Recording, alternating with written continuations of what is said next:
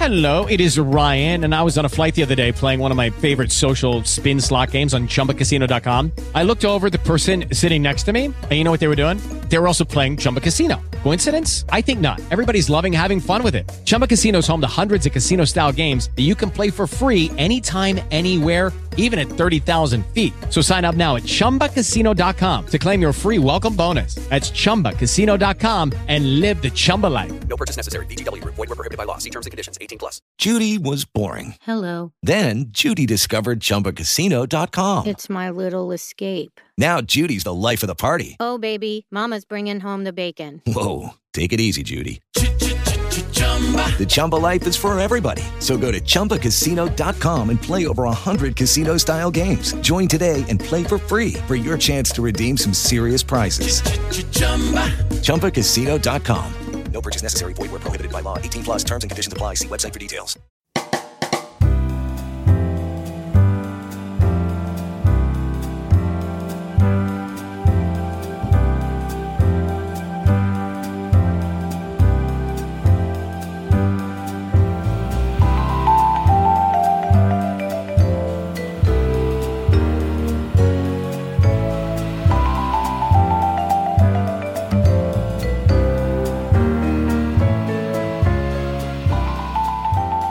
Sie hören Kontrafunk aktuell an diesem Montag, den 19. Dezember.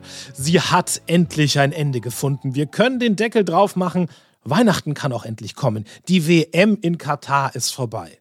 Was bleibt hängen? Außer dass Argentinien Weltmeister geworden ist und Deutschland sich bis auf die Knochen blamiert hat. Wir sprechen darüber mit dem Kabarettisten und Fußballphilosophen Ludger K. Sie kennen ihn natürlich von Ludgers Welt hier vom Kontrafunk. Der Gewinn der Weltmeisterschaft sorgt sicher für Selbstbewusstsein bei den Argentiniern.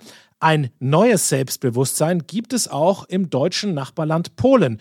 Zumindest kann man hellhörig werden, wenn man hört, dass Polen mal im Vorbeigehen 1000 Panzer in Südkorea bestellt hat. Was es damit auf sich hat, das erklärt uns die polnische Journalistin Alexandra Rybinska. Dann werfen wir einen Blick auf das Thema, das fast völlig unter den Teppich gekehrt wird, nämlich Kinder werden vom Jugendamt aus Familien genommen, weil die Eltern diese angeblich gefährden, indem sie zum Beispiel keine Maske tragen. Psychologin und Gutachterin Dr. Andrea Christidis berichtet davon. Wenn Sie schon immer mal wissen wollten, wie genau der Gasmarkt funktioniert, Helge Tufa dröselt das Ganze auf in seinem Technikcheck und Tom Wellbrock hat die Medienschau für Sie. Ich bin Gernot Stanowski. Schön, dass Sie dabei sind.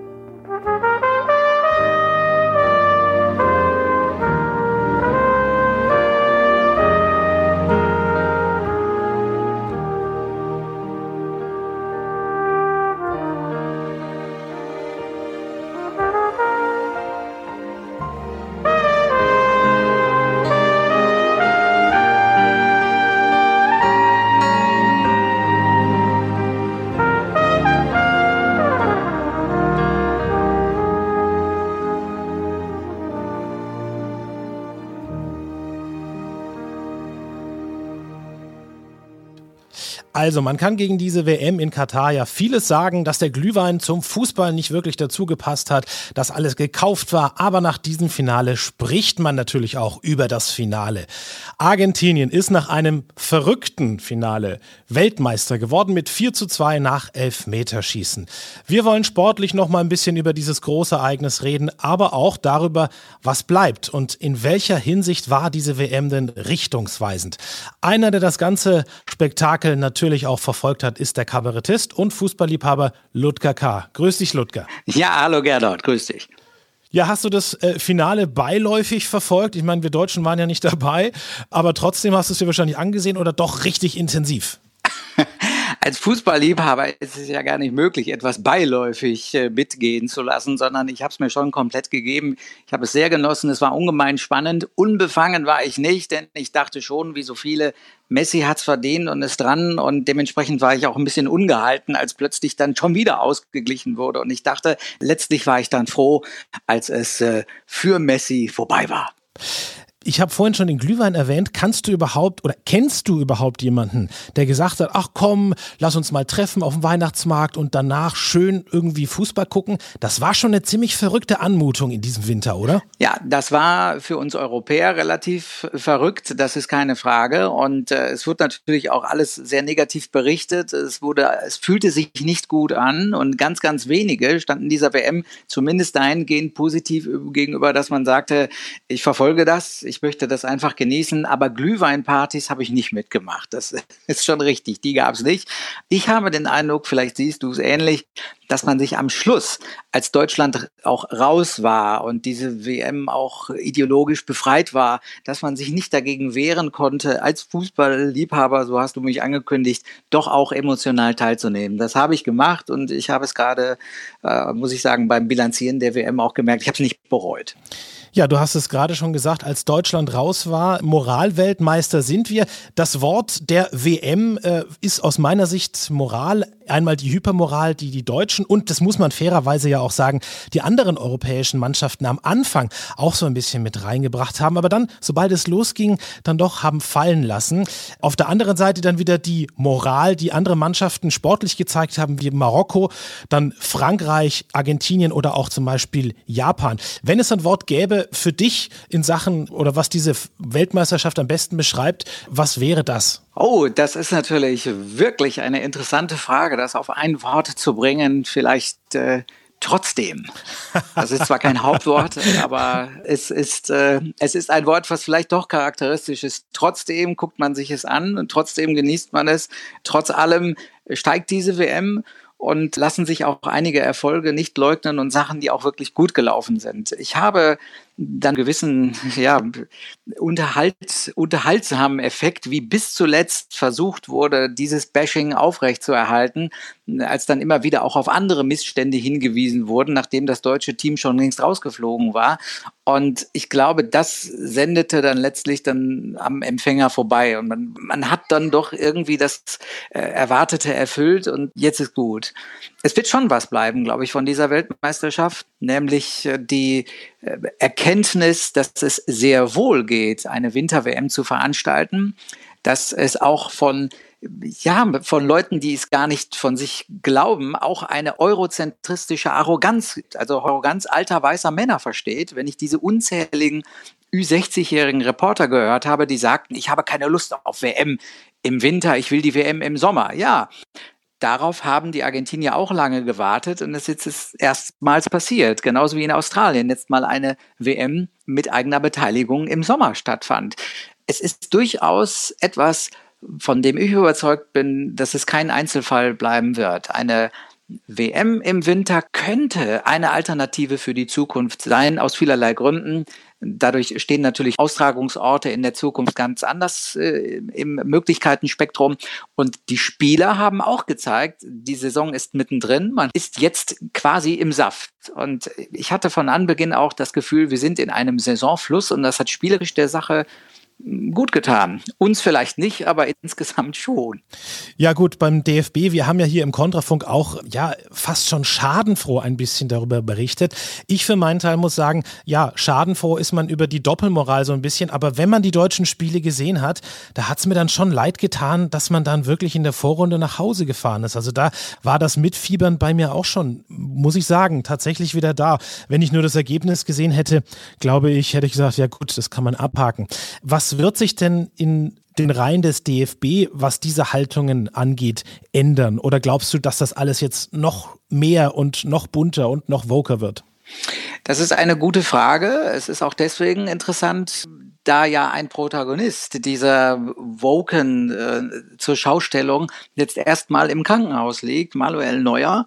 Das wird auch nicht folgenlos bleiben. Also vom Grundsatz her darf ich an dieser Stelle mal sagen, ich bin nicht nur Fußballliebhaber, sondern auch wenn es sehr pathetisch klingt, die deutsche Fußballnationalmannschaft ist die erste große Liebe meines Lebens. Und ähm, ich habe mich quasi nie dagegen wehren können, bis zuletzt, auch bei der Weltmeisterschaft in Russland, wirklich mit vollem Herzen einfach dabei zu sein. Solche habe ich nun doch auch erkennen müssen bei dieser Weltmeisterschaft, dass vermutlich Menschen wie ich, die mitten im Leben stehen, jetzt dankbar dafür sein können, so viele große Spiele und große Titel live miterlebt haben zu dürfen, insbesondere dieser Abschluss der großen Generation im Jahre 2014. Und ich halte es sehr, sehr gut für möglich, dass wir eine sehr, sehr lange und sehr tiefe Tristesse jetzt erwarten dürfen in Zukunft, wenn ich deine Frage auch mal sportlich beantworten darf. Der Umstand, dass ich daran glaube, dass Deutschland doch noch in der Lage sein wird, sich für die großen Turniere zu qualifizieren, hängt mit der Aufblähung dieser Turniere zusammen. Wäre die Europameisterschaft 16 Team-Turnier, würde ich sagen, es wird in Zukunft sehr, sehr schwer und gleiches gilt für die Weltmeisterschaft. Ich glaube, es gilt, kleinere Brötchen zu backen.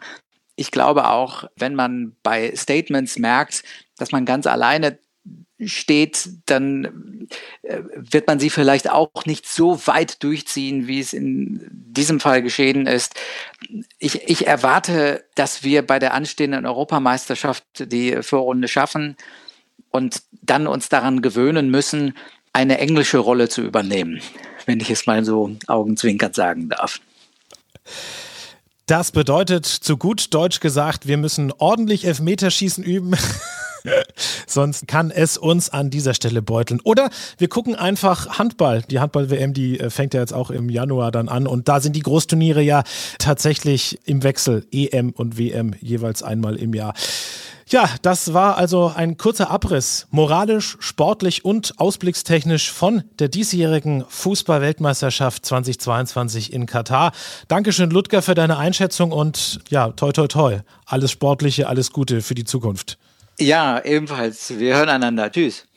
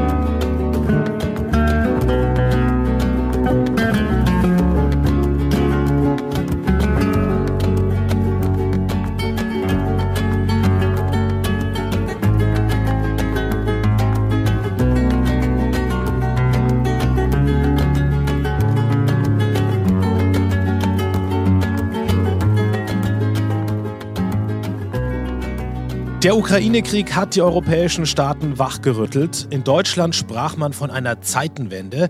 Viel Militärisches außer ein paar gelieferten Patriot-Flugabwehrsystemen, Panzerhaubitzen und Raketenwerfern hat man aber noch nicht geliefert.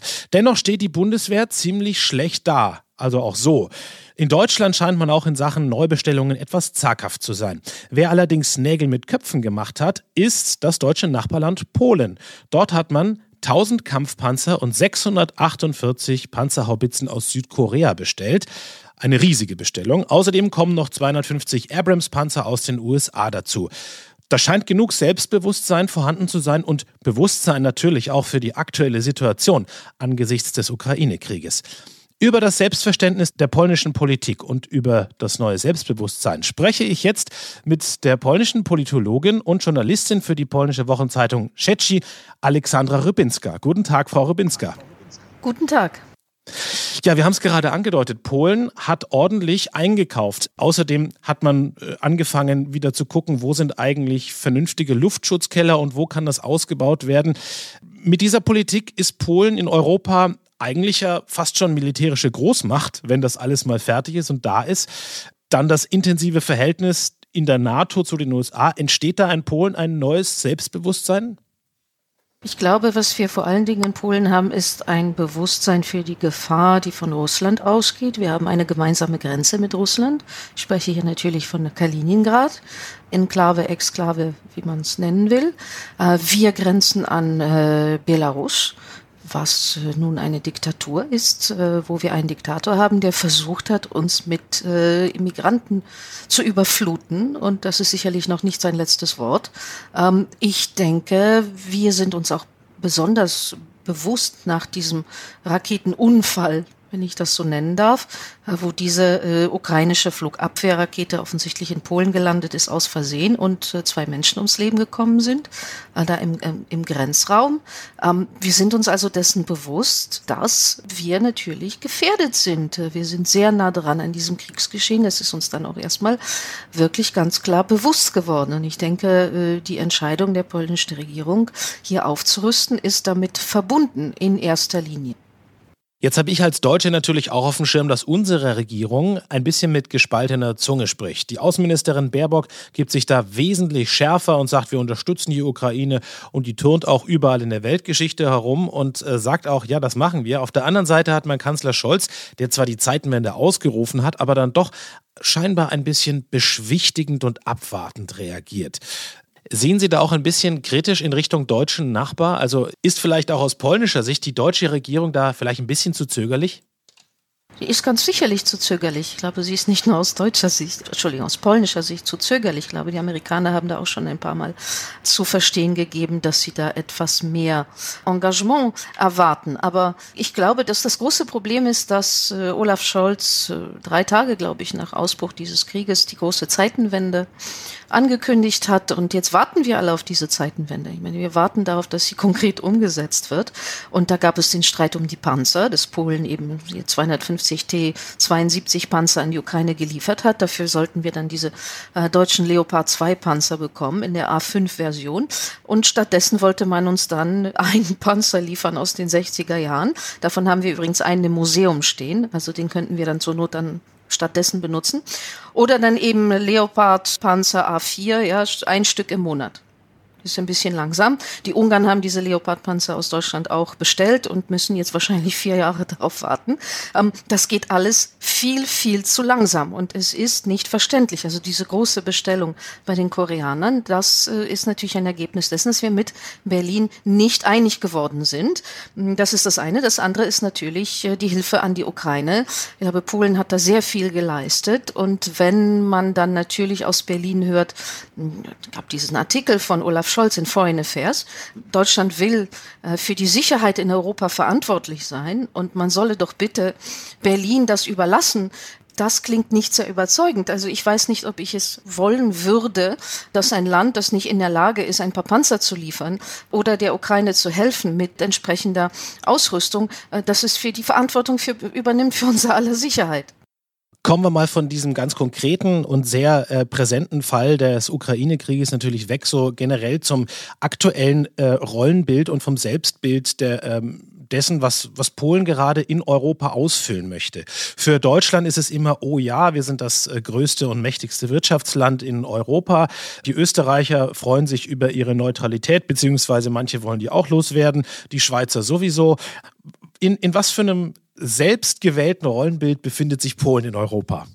Also ich glaube, die Polen äh, sind sich dessen bewusst, dass äh, wirtschaftlich sich das Land sehr entwickelt hat. Also wir sind heute nicht mehr dort, wo wir 1990 waren, sondern Polen ist wirklich an der Schwelle dazu, ein Nettozahler in der Europäischen Union zu werden. Wir haben einen unglaublichen wirtschaftlichen Sprung hinter uns. Trotz Krise, trotz äh, Pandemie, trotz äh, Krieg in, in der Ukraine entwickelt sich, also die polnische Wirtschaft boomt und äh, ich glaube, dass dessen sind sich die Polen immer mehr bewusst, was natürlich auch dazu führt, dass sie sich mehr und mehr als Konkurrenz Deutschlands fühlen, als sozusagen Ziehkind Deutschlands.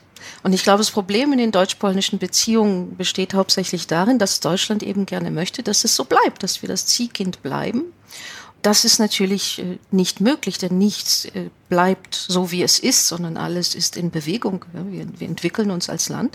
Und dazu kommt natürlich äh, darauf aufgebaut ein größeres Selbstbewusstsein in politischer Sicht. Wir wollen die EU mitgestalten. Wir wollen nicht nur Empfänger sein von Lösungen, die in Brüssel getroffen werden. Ähm, wir haben ja natürlich auch verschiedene Streitpunkte mit der Europäischen Union. Das eine ist natürlich die äh, Justizreform und äh, alles zeigt darauf hin, dass das wahrscheinlich gelöst werden wird in irgendeiner Form. Aber sicher ist das natürlich noch nicht. Ähm, ich denke, wir haben eine, ja, wir empfinden natürlich die jetzige Situation auch als ein bisschen als Verlagerung von strategischer ja, wir sind zu einem größeren strategischen Schwerpunkt geworden mit der Ostflanke der NATO, die natürlich jetzt verstärkt wird und wahrscheinlich noch weiter verstärkt wird aufgrund der, des Krieges in der Ukraine. Und da hat sich etliches verschoben. Und ich habe jetzt vom deutschen Botschafter hier in Polen gehört, Deutschland sei eine moralische Macht und jetzt hätten wir Polen, so sagte er, das Gefühl, dass wir moralisches Recht hätten und Deutschland nicht mehr, aber das wird nicht so bleiben, sondern da wird eine Offensive kommen von Berlin aus und die kam dann mit diesen Patriot-Batterien. Und das soll, glaube ich, so ein Versuch sein, diesen strategischen Schwerpunkt und die moralische Richtigkeit wieder in Richtung Deutschland zu verschieben. Und ich glaube, da sind wir im Augenblick so mehr oder weniger. Wie sehen Sie denn diesen Schwerpunkt Deutschlands auf dem moralischen, wohingegen andere Nationen vielleicht eher geopolitisch, wirtschaftspolitisch oder realpolitisch denken? Ja, ich glaube, das fehlt, dieses Denken fehlt in Deutschland ein bisschen. Es ist ja angekündigt worden, es soll eine neue Strategie geben, Strategie gegenüber China, Strategie gegenüber Russland. Wir warten da alle drauf. Aber wenn man sagt, man ist eine Zivilmacht, und dann gibt es Krieg, ne, dann ist man natürlich in einer schwierigen Situation, weil äh, man will nicht, man, man will sozusagen Schwerpunkt bleiben, aber man möchte eben nicht das leisten, was dazu notwendig ist. Und ich glaube, das ist für Deutschland eine Zwickmühle, eine schwierige Situation. Ob man nun weiter auf die Wirtschaft setzt und sagt, okay, Deutschland Handelsmacht, äh, das, äh, worauf wir setzen, sind Handelsbeziehungen. Oder werden wir strategisches Denken einsetzen, geopolitisches Denken? Und dann müssen wir natürlich den Schwerpunkt verschieben. Aber da gibt es dann das Risiko, dass man dadurch eben die Wirtschaftskraft beschädigt. Ich glaube, das ist das Problem, die Zwickmühle, in der Olaf Scholz im Augenblick steckt. Also wir stellen mal fest, es gibt durchaus Spannungen und Bedürfnisse zwischen Polen und Deutschland auf der politischen Ebene. Würden Sie aber trotzdem sagen, dass auf der höheren politischen Ebene auch so etwas wie Freundschaft zwischen Deutschland und Polen besteht? Auch im personellen Sinne, zum Beispiel Bundespräsident Steinmeier und Ihr Präsident Duda? Auf höchster politischer Ebene gibt es keine Freundschaften. Länder verbinden Interessen. Und entweder sie haben gemeinsame Interessen oder sie haben keine gemeinsamen Interessen. Das nennt sich Realpolitik, ist sehr beliebt. Aber das ist so. Das heißt, wir haben in manchen Bereichen gemeinsame Interessen auf politischer Ebene, in anderen nicht. Und da, wo wir keine gemeinsamen Interessen haben, gehen wir eben einen Konflikt ein. Das ist nun mal so. Das ist zwischen Deutschland und Großbritannien so, Polen und Frankreich. Das ist alles Interessenfrage. Und äh, dass Interessen unterschiedlich sind, ist ja nun mal klar. Ähm, dementsprechend, wenn man auf die auf die Kulturebene schaut, ist eine wunderbare kulturelle Zusammenarbeit, Austausch, Jugendaustausch, Handel. Der Handel, der entwickelt sich blühend, ohne dass man irgendetwas auf politischer Ebene äh, da tun müsste. Das alles funktioniert ganz von selbst. Und Herr Schmidt und Frau Kowalska sind befreundet, alles wunderbar. Na, auf politischer Ebene gibt es nun mal Interessen. Und äh, wir sind nun mal Nationalstaaten, das heißt, die Politiker sind verantwortlich vor ihren Wählern und sie müssen Interessen vertreten. Das ist nun mal so. Sehen Sie, jetzt habe ich mich in meiner Fragestellung auch schon wieder zu typisch deutscher Gefühlsduselei und Harmoniebedürftigkeit hinreißen lassen. Wir haben uns über das deutsch-polnische Verhältnis und über das neue polnische Selbstbild und Selbstverständnis unterhalten, und zwar mit der Journalistin und Politologin Alexandra Rybinska. Herzlichen Dank für Ihre Zeit und alles Gute. Ja, sehr gerne. Dankeschön.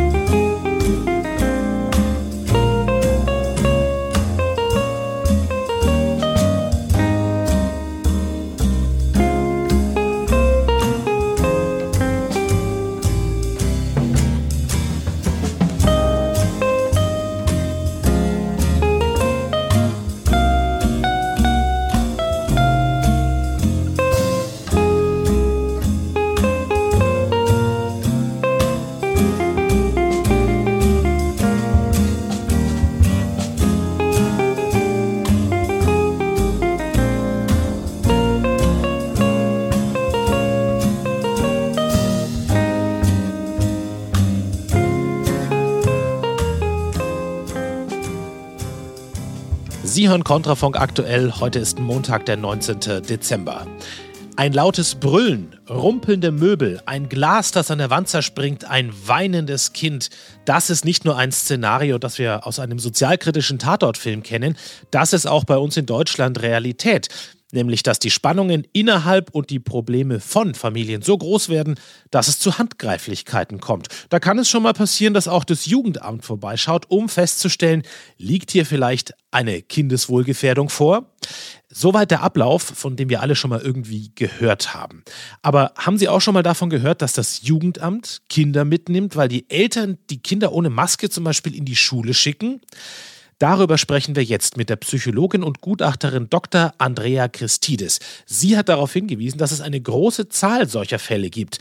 Hallo Frau Christides und erstmal, es klingt so unglaublich, für uns nochmal zum Mitschreiben, was für Fälle sind Ihnen da untergekommen? Lucky Land Casino asking people what's the weirdest place you've gotten lucky? Lucky? In line at the deli, I guess? Aha, in my dentist's office. More than once, actually. Do I have to say? Yes, you do. In the car before my kids' PTA meeting. Really? Yes. Excuse me, what's the weirdest place you've gotten lucky? I never win and tell. Well, there you have it. You can get lucky anywhere playing at LuckyLandSlots.com. Play for free right now. Are you feeling lucky? No purchase necessary. Void where prohibited by law. 18 plus. Terms and conditions apply. See website for details. Also in den Fällen, die zu mir gekommen sind, war es so, dass die Kinder deswegen weggenommen wurden, weil die Eltern nicht darauf bestanden haben, dass die Kinder die Maske tragen oder diese Tests in der Schule, also unterschiedliche Tests in der Schule mitgemacht haben. Es handelte sich zum Beispiel bei einem Kind darum, dass ihm schwindlig wurde unter der Maske und die Eltern haben gesagt, nein, wenn es dir nicht gut geht, dann ziehst du die nicht an. Dann wurde das Kind nach Hause geschickt als Beispiel und das wurde dann, äh, wenn das Kind dann nicht zurückgekommen ist in den Unterricht, sondern online wollte, was ja durch den Staat äh, selbst oft genug äh, so genau so durchgeführt wurde. Es wurde dann aber eine Meldung wegen Schulverweigerung gemacht, ans Jugendamt zum Beispiel. Und dann sind die Kinder weggenommen worden. Und wie läuft sowas ab? Gibt es da eine Vorwarnung oder eine schriftliche Erinnerung? Wie ist so der Eskalationszyklus? Es kommen schon in der Regel Vorwarnungen. Man müsste gerichtlich vorgehen, wenn die Kinder nicht zur Schule geschickt werden. Es gibt keinen Grund, warum das Kind die Maske nicht tragen sollte und so weiter. Also so läuft das schon. Das Jugendamt selbst darf aber erstmal grundsätzlich für 48 Stunden auch ohne Gerichtsbeschluss die Kinder wegnehmen. Ich versuche mal kurz äh, ein Beispiel zu, also nicht ein Beispiel zu geben, sondern Ihnen mal so ein bisschen die Zahlen mitzugeben. Zum Beispiel im Jahr 21 wurden insgesamt in Deutschland, ich kann jetzt nur für Deutschland sprechen, 47.523 Fälle von Inobhutnahmen gemeldet. In diesem Jahr sind schon über 49.000, die endgültige Zahl haben wir noch nicht. Es gibt jetzt leider keine Statistik darüber, wie viele Inobhutnahmen wegen Masken- oder Testverweigerung stattfanden. Es ist so gewesen, dass ich eben von fünf Fällen in kurzer Zeit, in kurzen Abständen informiert wurde und man hat mich um ein Gutachten gebeten. So ist mir das zur Kenntnis gelangt. Normalerweise ist es so, dass dann erst ne, schon eine Warnung kommt und wenn die Eltern sagen, na, ich will aber nicht, dass mein Kind sich äh, unwohl fühlt, ich mache mir Sorgen, dann wird in der Regel äh, ein Eilverfahren beim Gericht eingeleitet und oft wird eine Inobhutnahme wegen Kindeswohlgefährdung beantragt, äh, ohne mündliche Verhandlung. Und dann ohne mündliche Verhandlung gibt es einen Beschluss und dann werden die Kinder einfach rausgeholt. Jetzt gibt es da ja unterschiedliche Gründe, warum Kinder in Obhut genommen werden. Wir haben es schon angesprochen, die häusliche Gewalt möglicherweise. Aber äh, was sind denn da weitere Gründe? Warum sind denn die Zahlen da so hoch? Also die meisten Kinder werden deswegen in Obhut genommen, weil die Eltern, also man kann sich die Statistik bei der bei Destatis ansehen, wegen angeblicher Überforderung der Eltern, wegen Gewalt oder ähnlichem. Das sind die, es ist nur ein geringer Anteil, das sind glaube ich sechs Prozent. Und die meisten Kinder werden tatsächlich wegen angeblicher Beziehungsprobleme weggenommen. Es wird dann zum Beispiel gesagt, da gibt es keine besondere Bindung zwischen Eltern und Kindern und dann gibt es eine Bindungsstörung und das ist kindeswohlgefährdend. Wir hatten aber auch schon Fälle, wo die Bindung zwischen äh, zum Beispiel Mutter und Kind zu stark war. Das war, war tatsächlich schon Grund für eine Herausnahme, also völlig an den Haaren herbeigezogene Gründe. Und dann gibt es natürlich auch die angeblichen anonymen Anrufer, die eine Kindeswohlgefährdung gemeldet hätten. Und deswegen müssten sie prüfen. Und wer lang genug prüft, findet natürlich in der Regel auch was.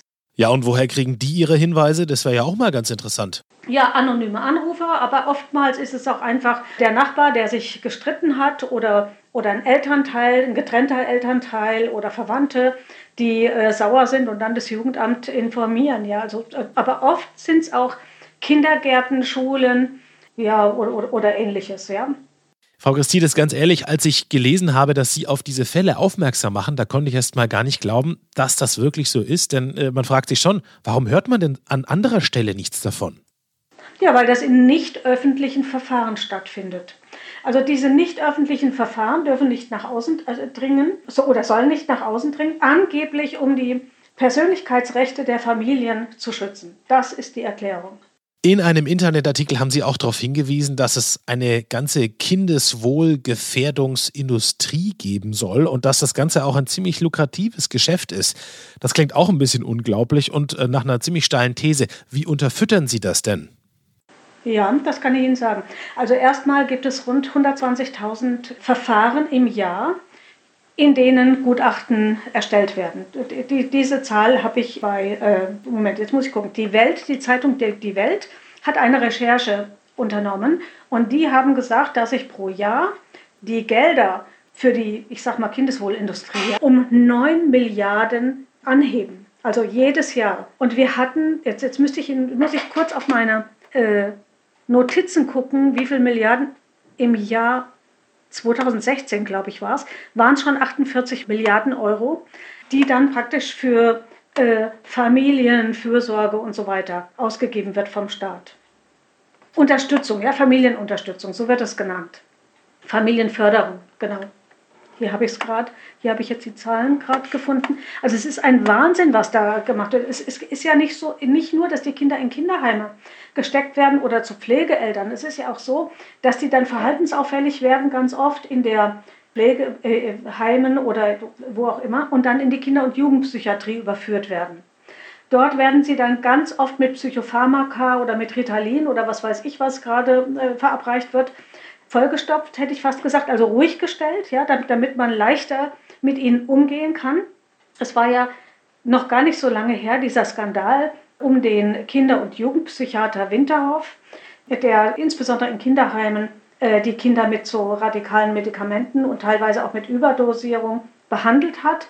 Aber auch die Pharmakologin Silvia Wagner hat ja eine Studie darüber gemacht und hat äh, zum Beispiel geschrieben, in wie vielen Kinder- und Jugendheimen, aber auch in Kliniken Kinder mit äh, Psychopharmaka ruhig gestellt wurden.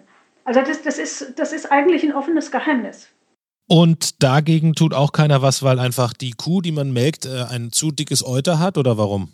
Ja, so ist das. In ganz vielen dieser Einrichtungen ist es ja so, dass irgendein Politiker äh, oder ein ehemaliger Politiker im Vorstand äh, oder, oder, oder sonst irgendwo mit drin ist und die, die brüsten sich dann gerne für ihre Wohltätigkeit, wie, wie, was sie doch alles noch unternehmen, um äh, den Familien gut zu tun oder den Kindern, weil sie ja die Kinderschützer sind.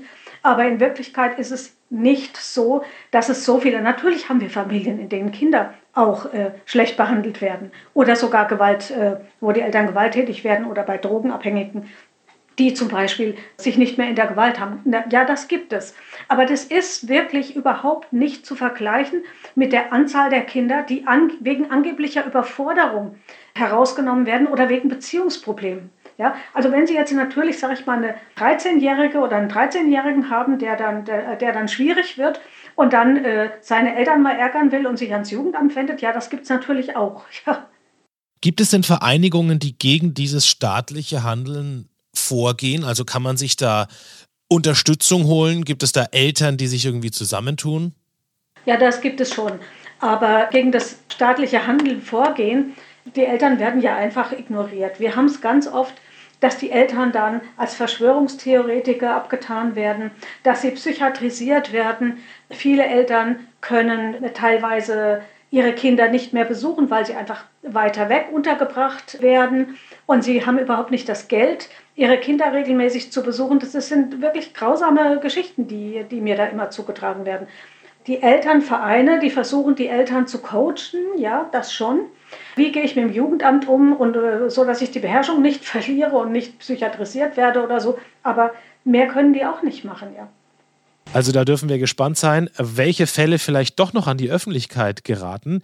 Über diese Fälle nämlich, dass Kinder vom Jugendamt aus Familien gerissen werden, weil sich die Eltern maßnahmenkritisch verhalten haben, also aus Sicht des Staates kindeswohlschädigend, sprachen wir mit der Psychologin und Gutachterin Dr. Andrea Christides. Herzlichen Dank. Ja, ich bedanke mich auch.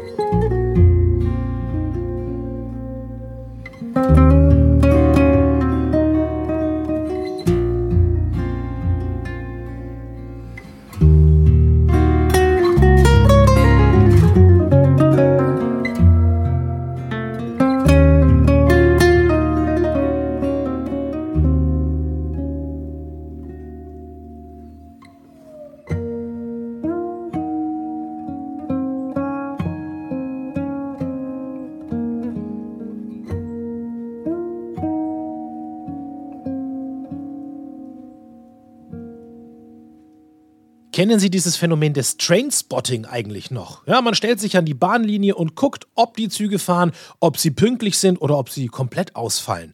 Ein sehr spaßiges und mittlerweile traditionelles Hobby. Es würde mich aber auch nicht wundern, wenn es mittlerweile Menschen gibt, die einfach mal so zum Spaß die Gaspreise überprüfen. Wie gerade die Schwankungen des Gaspreises immer zustande kommen, das wird Ihnen jetzt fein säuberlich und technisch Helge Tufa in seinem Technikcheck hier in Kontrafunk aktuell erklären. An der Erdgasfront geht es zurzeit ein wenig abwärts. Die Speicherstände sinken erstmal, aber dazu sind sie ja im Winter auch da. Am spannendsten ist im Moment die Beobachtung der Preise an Börsen. An den europäischen Börsen war der Preis während der Herbsthoss bis auf 30 Eurocent pro Kilowattstunde gestiegen. Hauptsächlich, weil die Bundesnetzagentur auf der Jagd nach LNG buchstäblich jeden Preis geboten hat. Als abzusehen war, dass sich die Speicher bis zum Wintereinbruch gut füllen werden, hat sich der Preis zunächst bei etwa 20 Cent stabilisiert. Als die Speicher dann voll waren, ging es für die mittelfristigen Spekulanten nochmal ein Stück nach unten auf 10 Cent. Die Tagespreise allerdings sind bis auf 2 Cent durchgesackt. Das waren die legendären Seelenverkäufer, die vor der spanischen Küste in Erwartung eines normalen Oktobers und damit steigender Preise herumlungerten, dann aber angesichts des warmen Wetters und der übervollen Speicher gezwungen waren, auf Teufel komm raus zu verkaufen, wobei zum Teil sogar negative Preise aufgerufen wurden. Das heißt, einige Räder, die ihre Schiffe für den nächsten Vertrag freimachen mussten, haben sogar draufgezahlt, um ihr Gas entladen zu können. Zur Einordnung. Die meisten Gaskunden unter uns durften Anfang dieses Jahres noch Tarife um die 6 Eurocent pro Kilowattstunde gezahlt haben. Jetzt haben sich sowohl kurz- wie mittelfristige Großhandelspreise auf 14 Cent mit leicht steigender Tendenz eingepegelt. Dagegen sah es auf dem Weltmarkt die ganze Zeit über recht ruhig aus. Die Preise hier werden natürlich nicht im dezimalen System angegeben, sondern in US-Dollar je Millionen BTU. Das bedeutet British Thermal Unit. Das BTU ist das Äquivalent unserer Kilokalorie, also die Energie, die nötig ist, um ein Handelspfund, entsprechend 453 Gramm Wasser, um 1 Grad Fahrenheit, also 0,555 Grad Celsius, zu erwärmen. Daraus ergibt sich Folgendes. Im letzten halben Jahr schwankten die Preise zwischen 5 und 10 Euro je Million BTU oder entsprechend 17 bis 34 Euro pro Megawattstunde. Jetzt haben sie sich bei 20 Euro pro Megawattstunde eingependelt. Das wären 2 Cent je Kilowattstunde also ein Siebtel des Preises, den die Bundesnetzagentur gegenwärtig beim Einkauf zahlt. Man stelle sich mal für einen Moment vor, man wäre stolzer Besitzer eines Q-Klasse LNG-Tankers. Der fast 266.000 Kubikmeter LNG. Um die am Weltmarkt einzukaufen, muss man zurzeit etwa 45 Millionen Euro aufwenden. Ist man damit im richtigen Moment an Europas Küsten, kann man bis zu 320 Millionen Euro erzielen. Im August wären sogar 800 Millionen pro Tankladung drin gewesen. Ein solcher Großhändler ist zum Beispiel RWE. Firmen, die selbst Zugriff auf die Lagerstätten haben, wie zum Beispiel Shell und Total, gewinnen obendrauf noch die Differenz zwischen Produktionskosten und Weltmarktpreis. Aber das ist schon kaum noch der Rede wert. In der Realität ist es natürlich nicht der eine Händler, der diese Supermarge erreicht, sondern die gesamte Wertschöpfungskette profitiert davon. Vom Besitzer der Gasfelder, wie etwa dem Emir von Katar, über die Energiemultis, die die Förderung und Aufarbeitung übernehmen, über die Betreiber der Verflüssigungsterminals, die Schiffsbesitzer und Reeder bis hin zu den Betreibern der Entlade- und Verdampfungsterminals, der innereuropäischen Pipeline-Systeme und natürlich die nationalen und internationalen Händler, die zum Teil direkt von der Bundesnetzagentur bezahlt werden. Viele profitieren also. Einer wird es bezahlen müssen. Und das ist in erster Instanz der Gaskunde. Und, wenn der nicht mehr kann, der Steuerzahler. Das war Tufas Technikcheck hier auf Kontrafunk aktuell.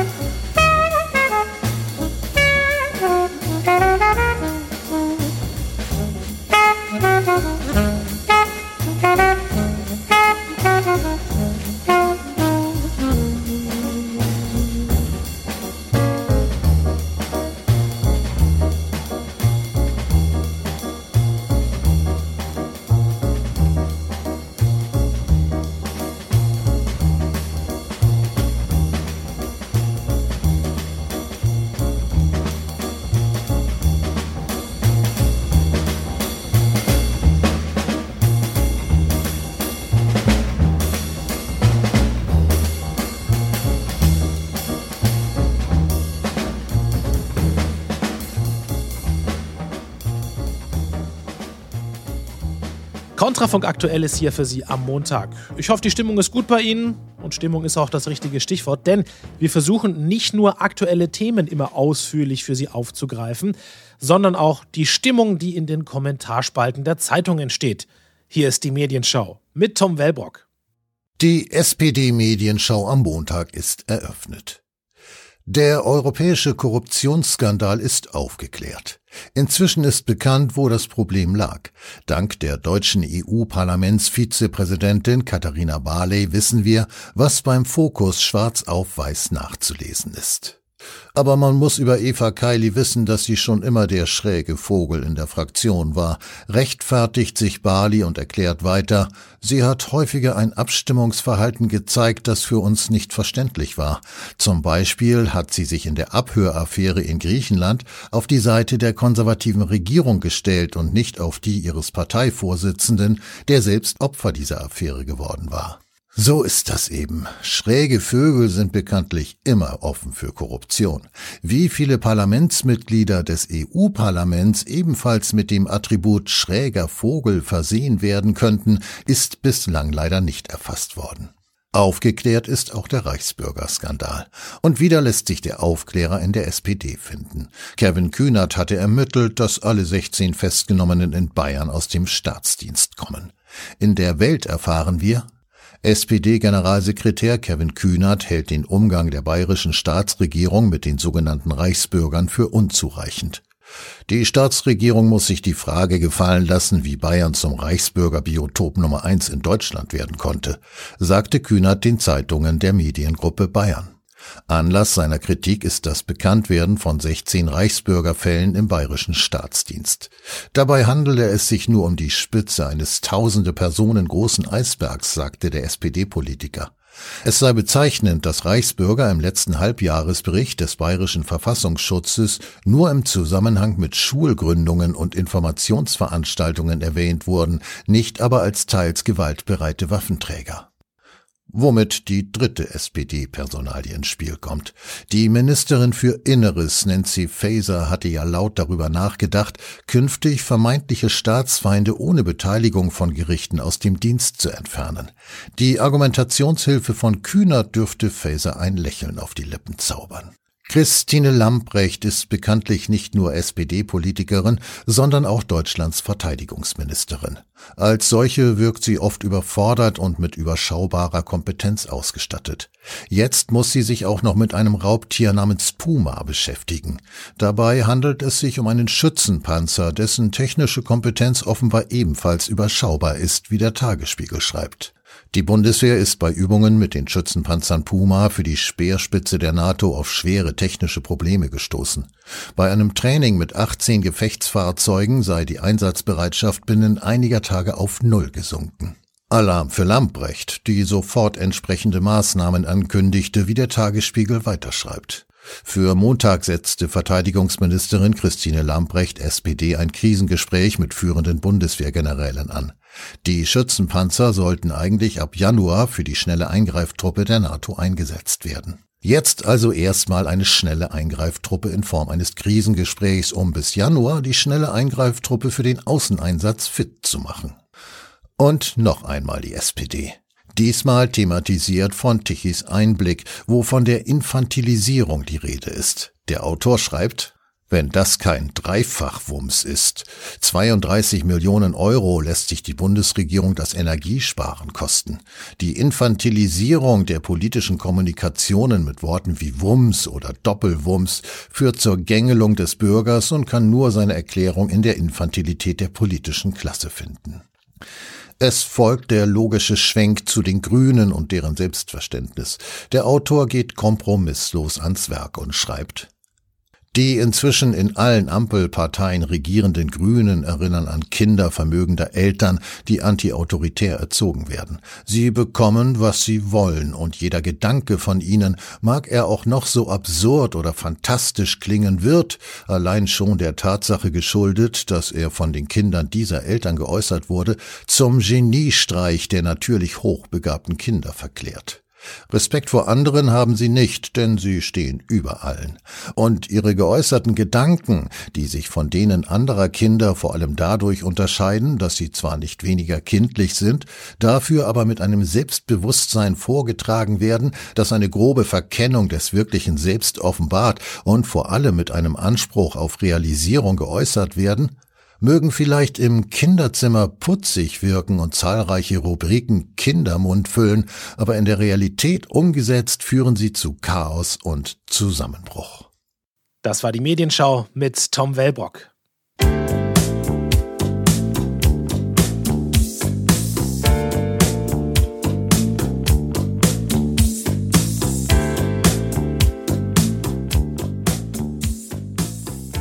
Egal was passiert, alles hat immer einen Sinn und einen Grund. Ja, das ist so eine Weisheit, die kennen wir noch von unseren Großeltern. Ne? Und irgendwie haben wir in der Corona-Zeit diese Weisheit schon hinterfragt, oder? Wofür soll das alles gut gewesen sein? Achtung, jetzt kommt eine ziemlich steile These, die aber sehr interessant ist. Was wäre, wenn die Corona-Krise auf zynische Art und Weise eine Lösung für eine gesellschaftspsychologische Problemlage darstellen würde. Darüber unterhalten sich heute Abend Diplompsychologe Michael Ley und Matthias Burchardt. Und beide fragen, kann es sein, dass die Bevölkerung gerade wegen der unbegrenzten Möglichkeiten, die sie eigentlich hat, ein bisschen überfordert war? Heute Abend die Diskussion im Kontrafunk um 20.05 Uhr, direkt nach den Nachrichten und in der Wiederholung um 23.05 Uhr. Und an dieser Stelle darf ich mich von Ihnen verabschieden. Das war's für diese Ausgabe von Kontrafunk aktuell. Am Mikrofon war Gernot Stanowski. Tschüss und bis bald. Machen Sie es gut.